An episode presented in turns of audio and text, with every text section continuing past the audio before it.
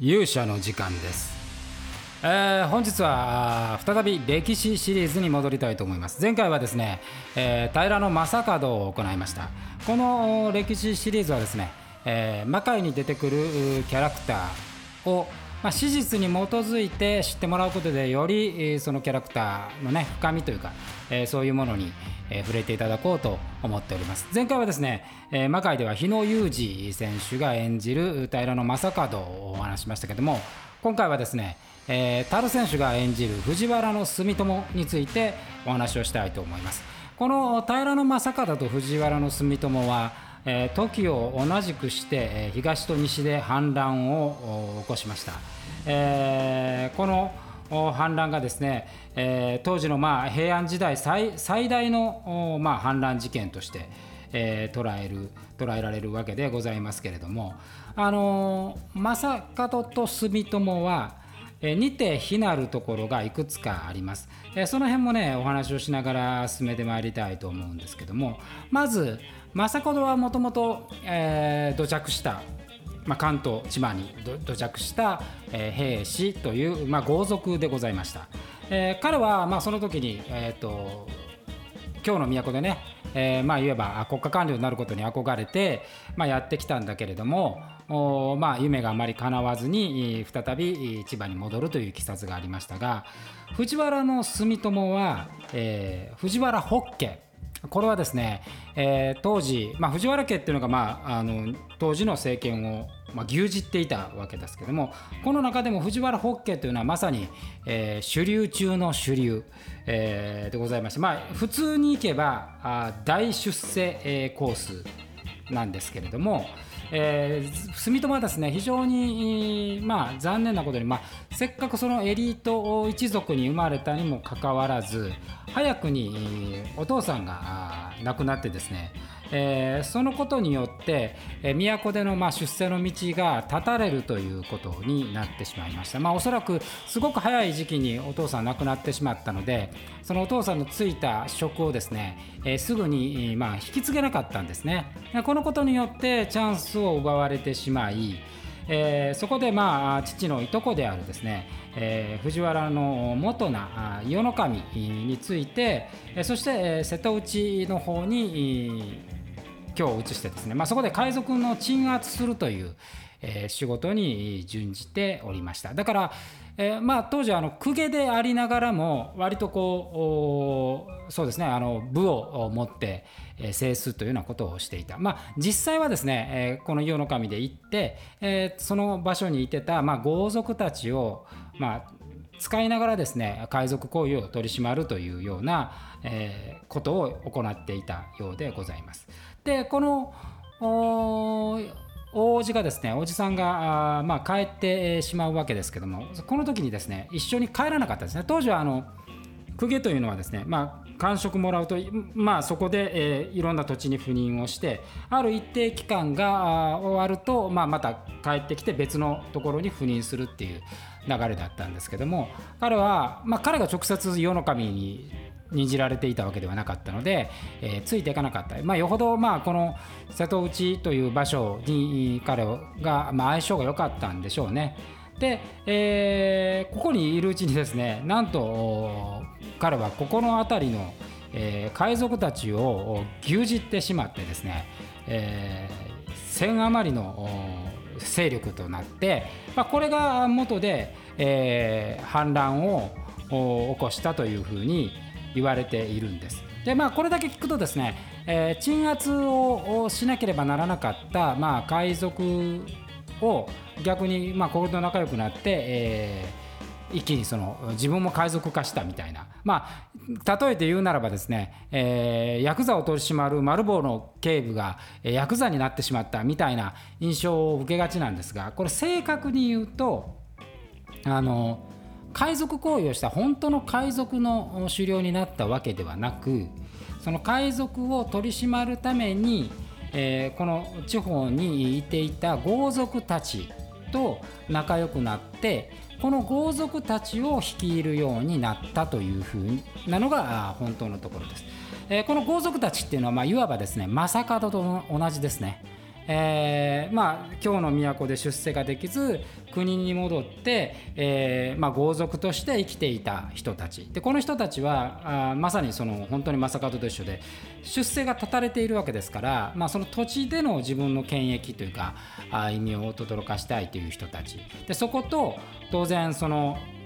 京から派遣される人たちとの圧力これはあの正門の時にも起こっていましたよね。あのいわゆる国のこう今でいう知事が来て、えー、そこと皇族が揉め事になって、まあ、その揉め事になったところから火がついて正門の乱が起こった、まあ、これと全く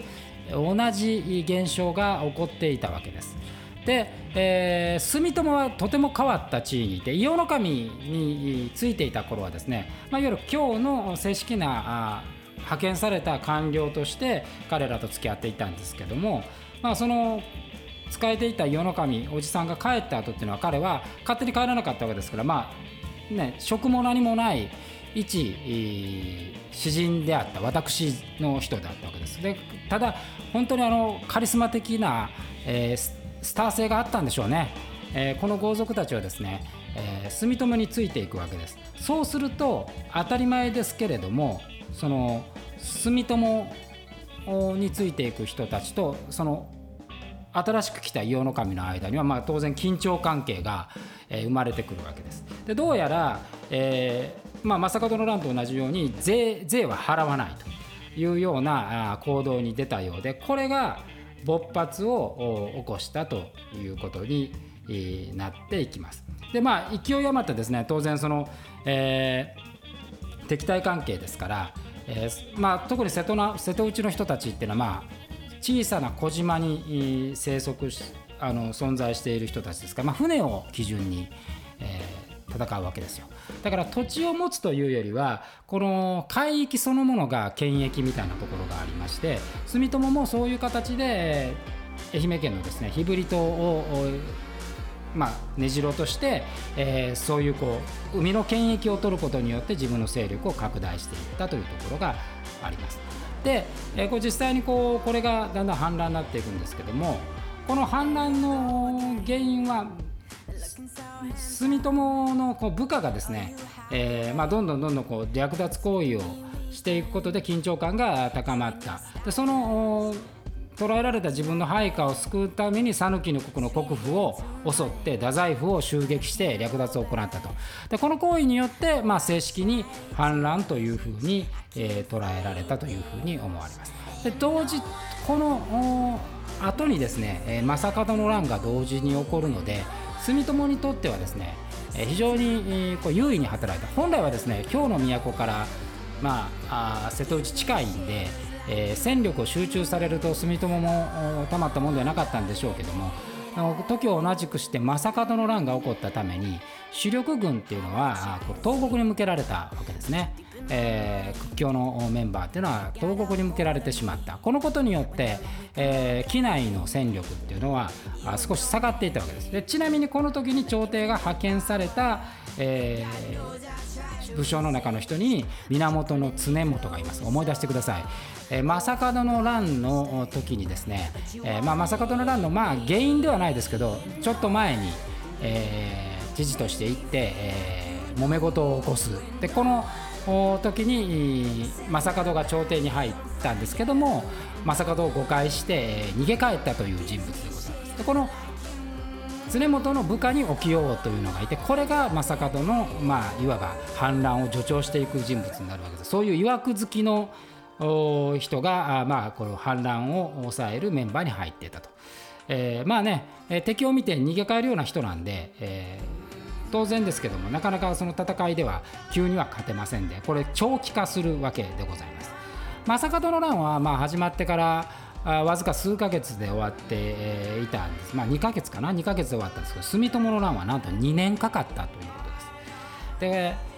乱の大きさとか深刻さでいうとはるかに住友の方が大きいんですけども実は住友に関するこの反乱の記述っていうのは歴史書非常に少ない一方の正門は非常に大量に残っている。これはいかに当時、えー、正門に対する恐怖心はあったけども住友はやはり京の人間だったこともあってどちらかというと藤原家にとっては同じ同族から出た反乱事件だから少しスキャンダラスな部分があって隠したかったのではないかというふうに、えー、思われます。なので、えー、例えばこの住友の最後というのは切られたという説もあれば獄中で亡くなったという説もあり、えー、全然定かではない。当然生きているという説もあるわけでございます。でこれはまあ謎のままなんですけどもこのまさ、えー、住友がですね敗れる原因になったのは実は、えー、この海賊の中の豪族の一人の裏切りによって起こります、えー、この豪族の名を越智と言います。そうですね、えー、魔界でおなじみあの越智康成の先祖ですね。これが住友から離反をしたこと、えー、これがあ住友にとっての大打撃になったというようなことでございます。なので、えー、今ねあの魔界の中では越智康成藤原住友っていうのは一緒に戦ってますけど、えー、当時も一緒に戦っていてそして、えー、いずれ離れていくというこういう歴史が現実にあったという。で。この住友の乱が終わっていくわけですけどもやはりこの瀬戸内海というものはこの後もやっぱり治安という意味では非常に治安を安定させるのは難しく、えー、ここから後にですね、えー、村上武義が生まれてくるわけです。えー、この村上武義にも逸話があってこの住友と血がつながっているだの、えー、そういうこう謎めいた話が、えー、あるわけでございますけれども、まあ、これも、まあ、あのはっきり分かったことではないというふうになっております。で、えー、歴史のロマンでいうとですね、えー、住友が京にいた頃あの当然正門はもうやはり京にいてこの2人が比叡山で防御をして、えー、お前は親王になれ俺は関白になると言って、えー、住友が正門を焚きつけたなんていう、えー、逸話が残っておりますけれどもまああの歴史上の逸話というのはね、まあ、ロマンはあるんですけど、えー、これがあの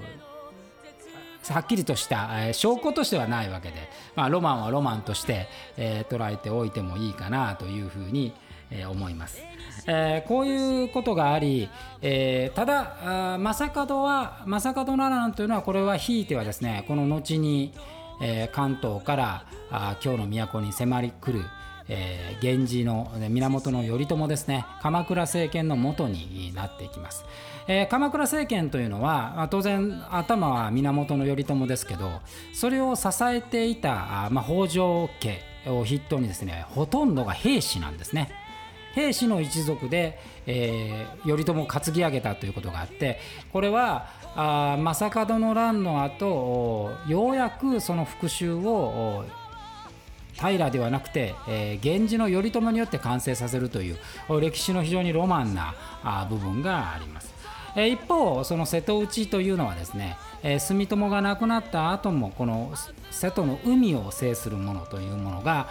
非常に重要になり、えー、ここの権益を握っていくのが後の村上武義そしてこの村上武義を手に入れたことによって、えー、毛利家というものがあこの中国地方で勃興していく。でそしてそれは後にですね、えー、信長と対決をすることになっていくというロマンなお話でございました。えー正門はね2回に分けて分けたんですけど住友は、まあ、あの今回1回でご説明しましたが逆に言うとねそれぐらい資料が少ないんですね。えー、住友という人物は本当にミステリアスで、えー、最後も分かりませんしこの住友の乱そのものも詳細な記録が残っていないということになっております。えー、この辺の辺りはですね、また魔界の辺りの中でもね取り上げていこうかなというふうに、思って、おります。はい、えー、本日は藤原の住友を取り上げてみました。